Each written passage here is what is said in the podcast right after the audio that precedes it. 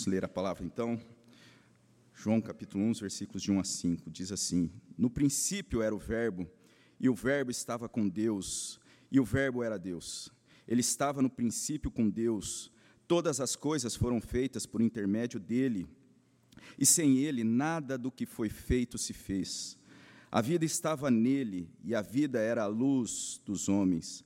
A luz resplandece nas trevas, e as trevas não prevaleceram contra ela. Vamos orar. Pai, essa é a tua palavra. Nós queremos rogar a Deus que o Senhor esteja abençoando, ó Pai, todo esse momento de reflexão, de meditação na tua palavra. Fale, ó Deus, aos nossos corações, que teu Santo Espírito, ó Deus, venha nos instruir, ó Deus, venha falar, ó Deus, a cada um, venha corrigir, ó Deus, venha consolar, venha, ó Deus, abençoar as nossas vidas nós pedimos em nome de Cristo Jesus. Amém. Nós chegamos na ocasião tão aguardada do ano, uma ocasião de fato muito esperada, e esse período da véspera do Natal, especificamente um dia como hoje, me lembro e já compartilhei em outras ocasiões sobre a minha experiência de infância, quando ali aguardava nesse momento ali, o encontro com a família, a, aquela, aquela alegria da troca de presentes. Então, tudo isso é algo muito precioso e remete a cada um de nós lembranças bonitas da, da vida e da nossa história. E uma das coisas também que muito nos ocorre nessa ocasião é a gente pensar como tem passado depressa o tempo, como a velocidade do tempo tem sido grande, muitas vezes a gente comenta, ao se aproximar do Natal, como passou depressa o ano e ele já vai caminhando para o final. Então, tudo isso é algo que acontece nessa, nessa ocasião. E a gente vê cada dia mais o Natal também sendo aí, é, de certa forma, celebrado ou comemorado, ou passa-se a apontar cada vez mais cedo no ano e tudo isso a gente vai, então, se deparando a várias coisas que têm potencializado a questão comercial, o desenvolvimento, a tecnologia, e fazendo uma busca rápida a respeito é, dessas mudanças que têm acontecido no mundo, no nosso contexto, e que, de certa forma, influencia tudo isso, a gente vai ver que essa realidade virtual que a gente acaba estando inserido é algo que é apontado como também é, de certa forma, responsável por essa sensação de que as coisas estão ca caminhando cada vez mais depressa. Nós, de certa forma, estamos imersos a essa experiência de participar de um ambiente virtual. Um outro apontamento é com relação à inteligência artificial, que tem possibilitado o reconhecimento de voz, o aprendizado das máquinas, e tudo isso tem sido algo também que muitas vezes acaba até nos assustando, vendo como tem se desenvolvido a tecnologia nesse aspecto. E isso também é apontado nessa, é, nessa busca a respeito de coisas que têm acontecido no nosso contexto.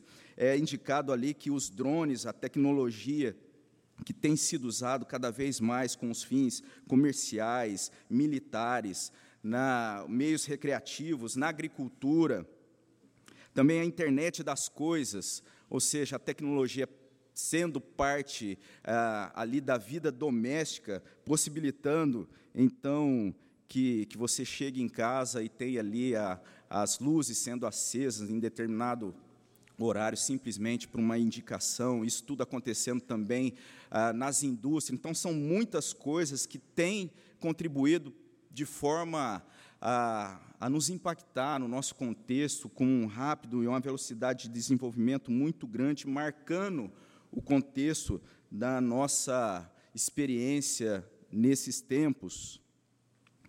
E talvez por conta disso, por essas mudanças que têm sido drásticas, talvez passe a sensação, muitas vezes, de qual é o propósito de tudo isso, ou às vezes até a velocidade. Eh, também sendo crescente, é, talvez sugerindo uma falta de controle sobre tudo isso.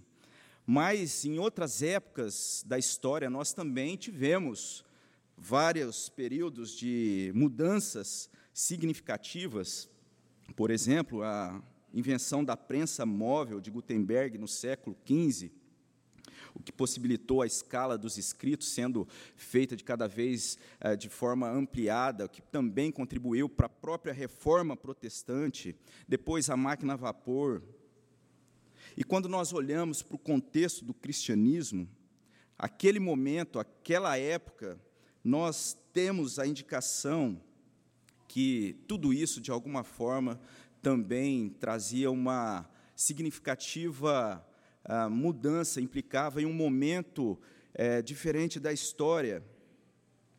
O Império Romano, que mostrava ali uma forte política de avanço territorial, uma política, de certa forma, que mostrava também uma certa tolerância religiosa.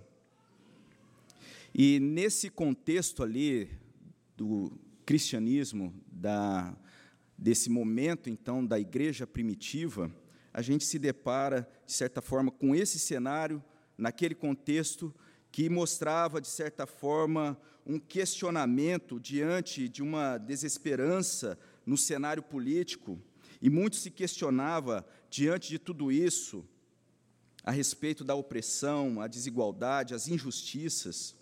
E várias perguntas surgiam também naquele contexto. Perguntas essas que apenas o cristianismo podem responder. E como a gente leu o texto ali no início do nosso culto, vindo, porém, a plenitude do tempo, Deus enviou seu filho ou seja, no tempo exato, no tempo em que Deus programou para que acontecesse. E quando nós olhamos a narrativa de João a respeito do nascimento de Jesus, é algo interessante a gente ver que, de certa forma, é ampliado é, ali o propósito, trazendo então para essa narrativa do nascimento de Jesus o plano redentor de Deus, e não só isso, mas a própria divindade do Senhor Jesus, como a gente leu o versículo 1 do capítulo 1 de João, no princípio era o Verbo, e o Verbo estava com Deus, e o Verbo era Deus. E essa construção que nós temos aqui, ela, de certa forma, é conectada com aquilo que nós encontramos em Gênesis, capítulo 1, versículo 1. No princípio criou Deus os céus e a terra. E não é coincidência que lá em Gênesis nós temos a narrativa da criação, e aqui em João nós temos também, de certa forma, essa expressão indicando e conectando essa verdade da divindade do nosso Senhor Jesus. A palavra traduzida por, por verbo aqui na nossa na nossa Bíblia está se referindo a Jesus, mas vem da, da raiz ali, ou da palavra logos no original grego, a mesma raiz da palavra da, onde, de, da qual a gente usa lógica. E isso traz, então, e remete à resposta a todo esse momento da história, a expectativa que havia naquela época, uma expectativa da cultura helenista a respeito do sentido da vida, embora não seja simplesmente algo que aponte para essa verdade ou que João esteja limitando apenas a responder a essa expectativa filosófica, mas, no entanto, no entanto, ele está aqui falando a respeito do propósito de Deus, do sentido da criação.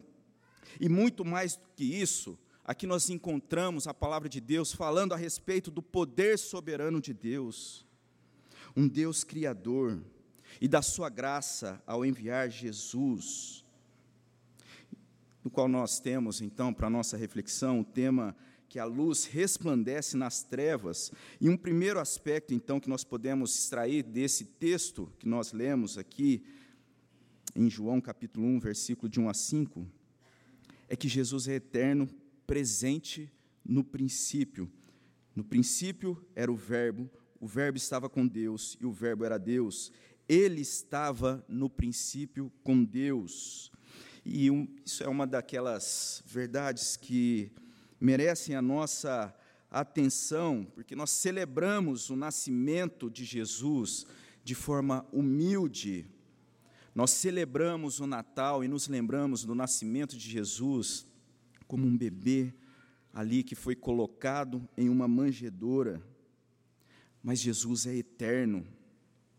Paulo, quando registra e fala, comenta a respeito dessa verdade de Jesus como o Filho de Deus, eterno, presente na criação. Filipenses 2,6, Paulo diz: Pois ele, subsistindo em forma de Deus, não julgou com usurpação o ser igual a Deus, antes a si mesmo se esvaziou assumindo a forma de servo, tornando-se em semelhança de homem, reconhecido em figura humana, a si mesmo se humilhou, tornando-se obediente até a morte e morte de cruz.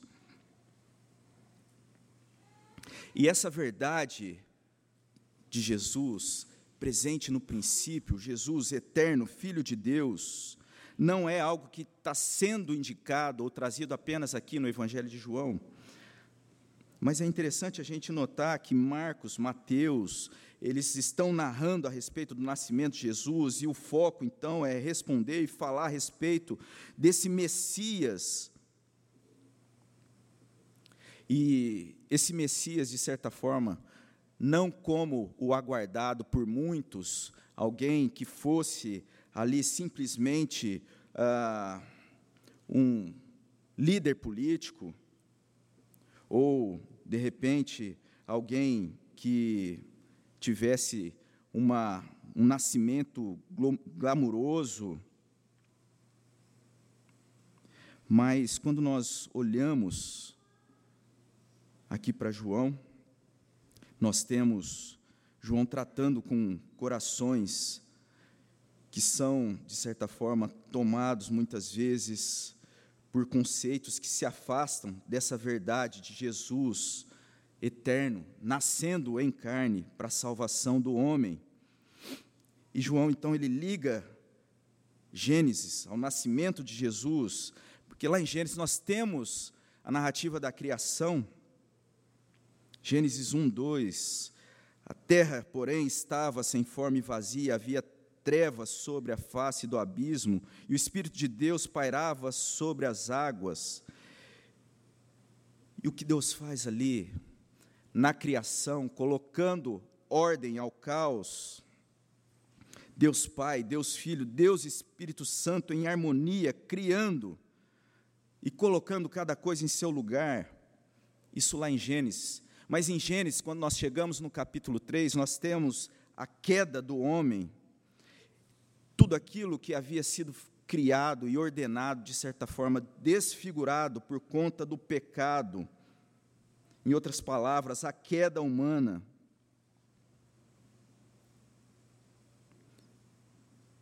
E essa queda pode ser uma resposta, e é uma resposta, de certa forma, abrangente para os questionamentos de forma geral, para toda a desordem que muitas vezes nós olhamos e encontramos na existência, por conta da queda do homem, do pecado. Mas, no entanto, também no capítulo 3 de Gênesis, no versículo 15, nós temos Deus prometendo e Deus apontando para a salvação do homem, aquilo que nós temos como proto-evangelho. Gênesis 3, versículo 15: Porém, inimizade entre, entre ti e a mulher, entre a tua descendência e o seu descendente. Este te ferirá a cabeça e tu ferirás o calcanhar. Em uma linguagem primitiva, mas que anuncia a condenação da serpente e os seus descendentes. Este ferirá a cabeça.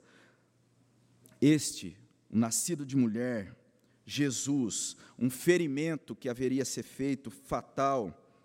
No entanto, ele é dito a respeito da descendência da serpente, que haveria ali, então, feridas ao calcanhar, mostrando uma oposição na história, isso acontecendo até a consumação. Jesus é eterno, presente no princípio, nasce de uma mulher para cumprir o propósito redentor de Deus, que nós encontramos, então, indicado aqui em Gênesis também. E nada apaga essa verdade, mesmo que talvez nos corações haja uma descrença a respeito dessa verdade, Essa verdade é consistente e é verdadeira. Ainda no Evangelho de João, quando nós caminhamos um pouco mais à frente, no versículo 10, nós temos: O Verbo estava no mundo, o mundo foi feito por intermédio dele, mas o mundo não o conheceu. Veio para o que era seu, e os seus não o receberam, mas a todos quantos o receberam, deu-lhes o poder de serem feitos filhos de Deus, a saber, os que creem no seu nome, os quais não nasceram do sangue, nem da vontade da carne, nem da vontade do homem, mas de Deus novo nascimento, aqueles que creem. Talvez o mundo não o conheça, talvez muitos não o recebam nessa verdade que nós celebramos numa ocasião como essa.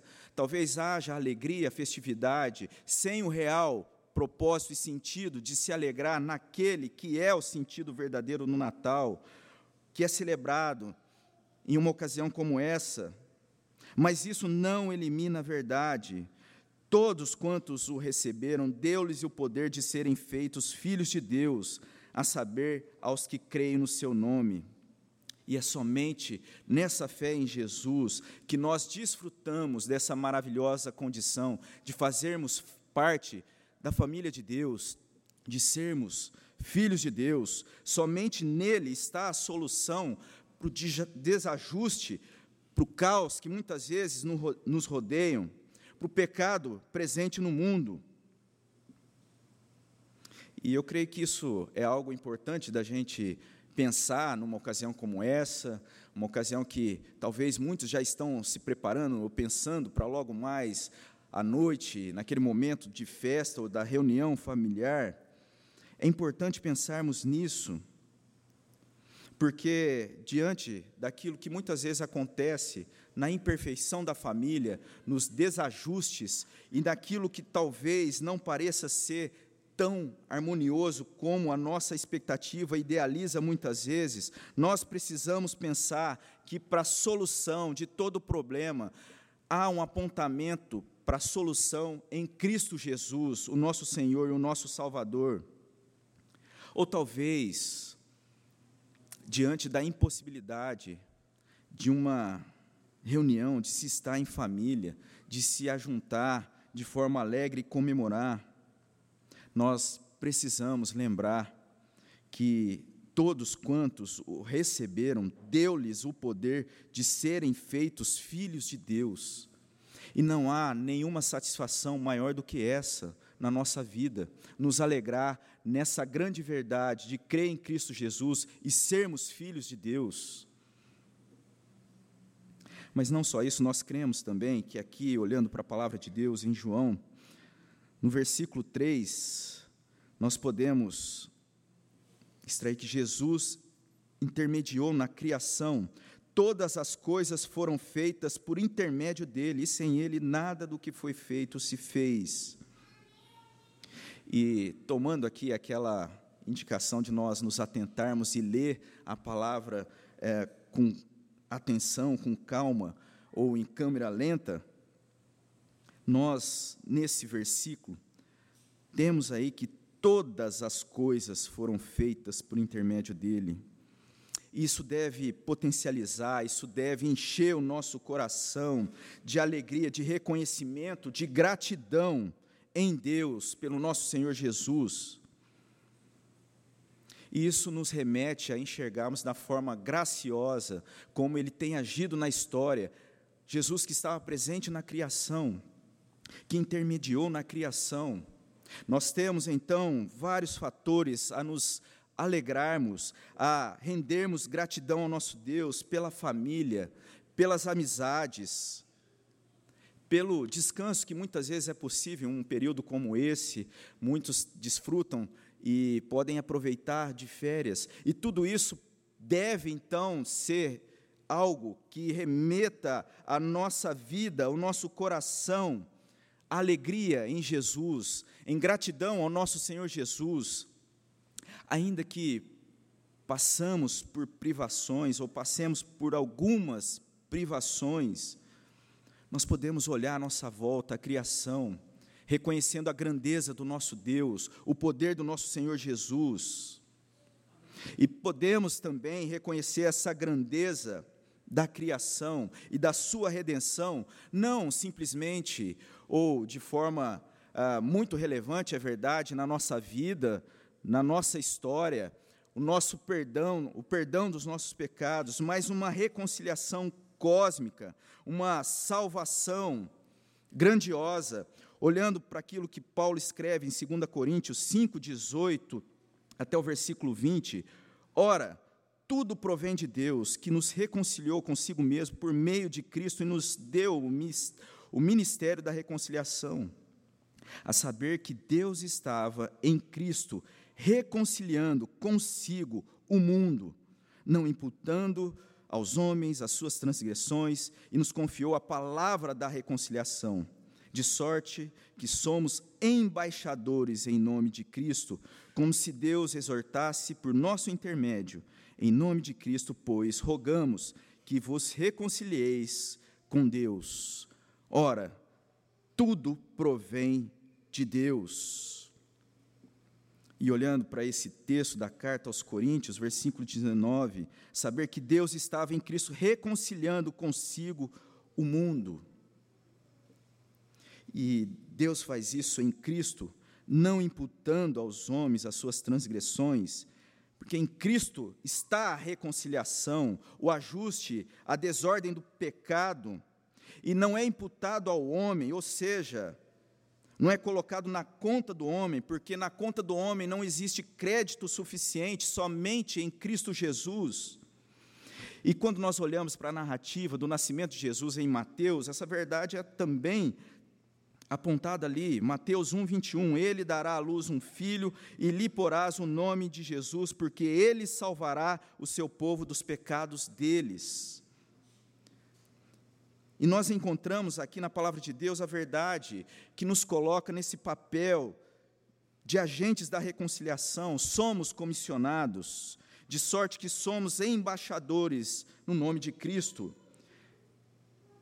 que deve ser encarada por nós como um privilégio, uma condição privilegiada. E João aqui então registra essa verdade na sua narrativa a respeito do nascimento de Jesus, Jesus como eterno, presente no princípio, Jesus intermediando na criação, afastando então qualquer sombra de ignorância que poderia haver, haver naqueles dias, também trazendo luz e verdade para a igreja que caminha combatendo as trevas, a ignorância.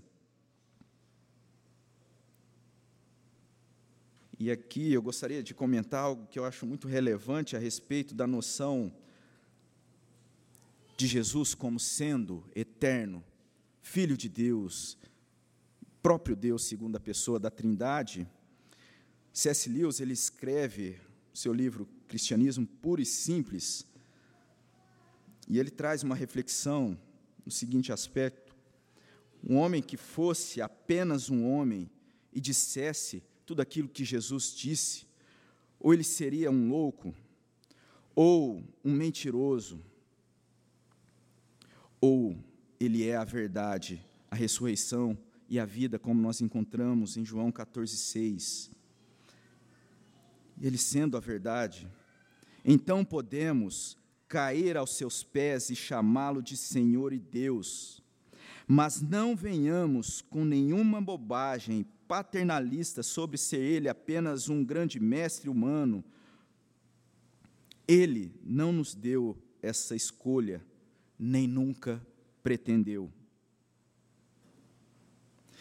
E essa verdade que nos chama a essa posição de, numa ocasião como essa, nos alegrar e nos render e nos colocar de joelho ao nosso Deus e Senhor Jesus Cristo, também nos coloca a fim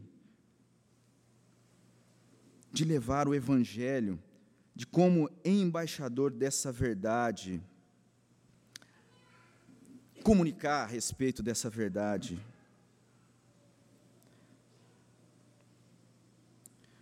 Quando é questionado a respeito da verdade de Jesus como Senhor e Salvador, uma, um argumento, uma defesa clássica é mostrar de forma consistente tudo aquilo que aconteceu na história e o reflexo dessa verdade na vida da igreja, da maneira como muitos discípulos ali dedicaram suas vidas até a morte. Eles não fizeram isso, não foi por uma simples causa política, não foi porque eles seguiram uma figura ilustre daquela época, mas foi pelo Evangelho, como Romanos, na carta aos Romanos, nós temos, pois não me envergonho do Evangelho, porque é poder de Deus para a salvação de todo aquele que crê. Ou seja, é algo que nós devemos tomar consciência numa ocasião como essa, em que nós teremos a oportunidade de estar em meio das pessoas, muitas vezes, que fazem parte do nosso contexto, do nosso ciclo, e desfrutar, e não apenas nos alegrar, mas também comunicar a respeito dessa verdade fundamental do Evangelho. Levar a luz e ser luz entre os nossos amigos, meus nossos familiares. Deus nos dá essa grande honra de sermos embaixadores e agentes da reconciliação. Mas ainda temos que Jesus prevalece contra as trevas ao olharmos para o versículo 4, versículo 5. Esse é um terceiro ponto que eu gostaria que a gente pensasse nesse momento, versículo 4. A vida estava nele e a vida era a luz dos homens, a luz resplandece nas trevas e as trevas não prevaleceram contra ela. E ainda que nós tenhamos tantas coisas para nos alegrar, olhando a respeito da criação, a beleza, a família, tudo aquilo que está em nossa volta, a respeito da criação, Jesus presente na criação, ainda que nós tenhamos essa noção da graça, ah, da graça comum sendo expressa de muitas formas, o que nós podemos tomar e precisamos tomar consciência que nenhuma das coisas que está em nossa volta existe neutralidade. Texto de Gênesis, o versículo 15 é muito claro, capítulo 3, versículo 15: Porém, inimizade entre ti e a mulher, entre a tua descendência e o seu descendente, apontando para uma oposição, apontando para uma situação que deve chamar a nossa atenção em meio a essa verdade que contrasta em todas as coisas. Porém, essa oposição não acontece entre forças iguais.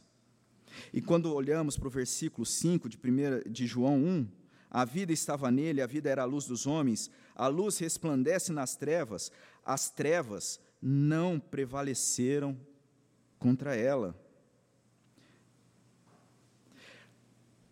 Em várias situações nós olhamos à nossa volta e mesmo muitas vezes a própria noção que muitas vezes remete o Natal, Jesus ali nascendo na cidade de Belém, como temos em Lucas capítulo 2, versículo 6, estando eles ali na cidade de Belém, aconteceu completarem-se os dias, ela deu à luz ao seu filho primogênito, primogênio, enfaixou e deitou numa manjedoura, porque não havia lugar para eles na hospedaria.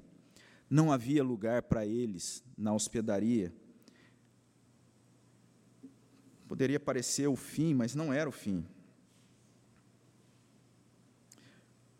Olhamos para a ocasião da cruz.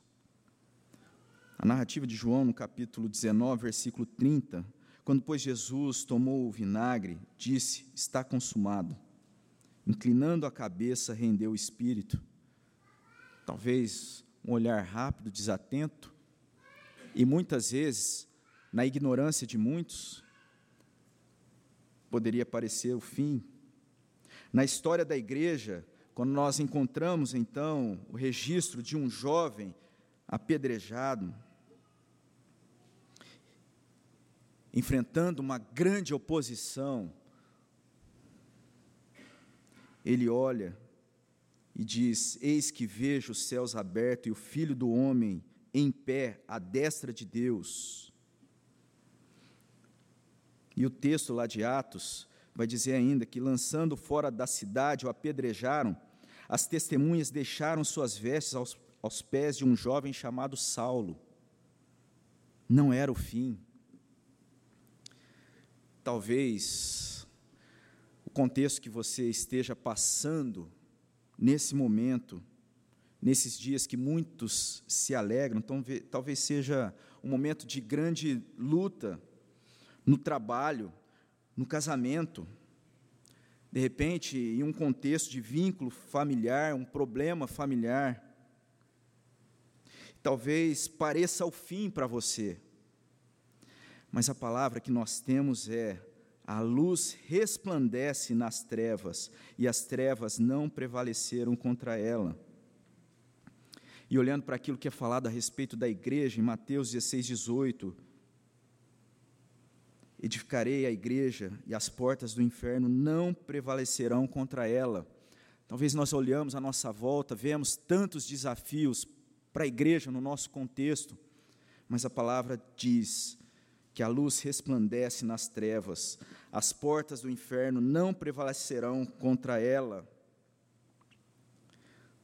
E essa não é uma mensagem de autoajuda, mas deve ser encarada como uma mensagem de ajuda do alto que nós tanto precisamos. E já caminhando para a nossa conclusão, Jesus é eterno, presente no princípio, Jesus intermediou na criação, Jesus resplandece contra as trevas. Nós precisamos nos alegrar em Jesus, que é o verdadeiro sentido no Natal, ainda que as circunstâncias nos deem motivo para não nos alegrarmos. Nós precisamos lembrar que esse não é o fim. A criança que nasceu em Belém é o Rei do universo poderoso, e vive. Natal é tempo de nos firmar nessa verdade, em uma esperança real. Não desperdice esse momento de tantas coisas acontecendo, não desperdice o período no Natal, o verdadeiro sentido do Natal, o nascimento de Jesus na existência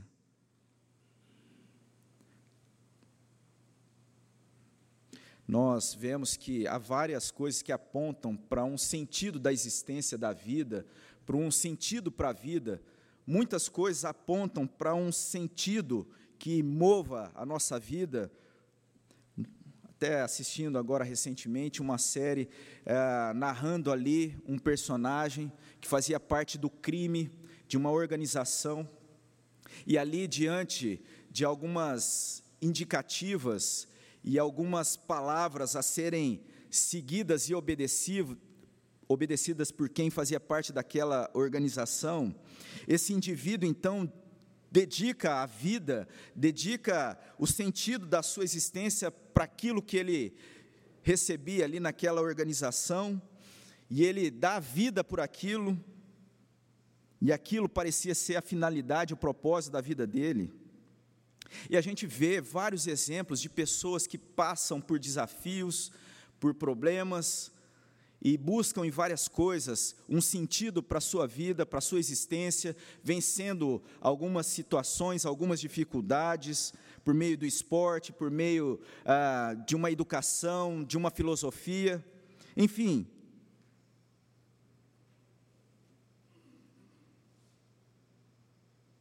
Isso nos remete a pensar qual tem sido o sentido da nossa vida, da nossa existência. Se nós temos dedicado a nossa vida, o nosso coração ao nosso Senhor Jesus, em obedecê-lo, em tê-lo como Senhor da nossa vida, o que tem impedido você a caminhar mais próximo de Jesus e da sua verdade? Aquilo que tem impedido você precisa ser abandonado. De certa forma, o Natal é tempo de abandonar os pecados, de pedir perdão, de conectarmos as, pessoas, de conceder perdão. Por fim, nós no nosso Natal, nós não podemos desperdiçar essa época de proclamar a verdade com as pessoas. E isso, através das nossas vidas, nossas palavras, as nossas atitudes, que de certa forma, em todo momento da nossa alegria, desse momento de Natal, nós possamos ser agentes da reconciliação, vivendo o real sentido do Natal, tendo Jesus como a base e o fundamento das nossas vidas e o nosso propósito. Esse é um feliz Natal. Que Deus nos abençoe. Vamos orar. Pai, essa é a tua palavra. Que o Senhor, a Deus, venha estar, ó Deus, abençoando fortalecendo a nossa caminhada. Precisamos do Senhor, ó Deus. E agradecemos por essa oportunidade tão maravilhosa que o Senhor nos dá em Cristo Jesus. E que em Cristo Jesus, ó Deus, venhamos em todo momento, Pai, nos alegrar e também, ó Deus, comunicar a respeito dessa verdade do Evangelho tão precioso. Jesus vindo ao mundo para salvar, ó Deus, o homem dos seus pecados. Que o Senhor nos ajude. Em nome de Cristo Jesus. Amém.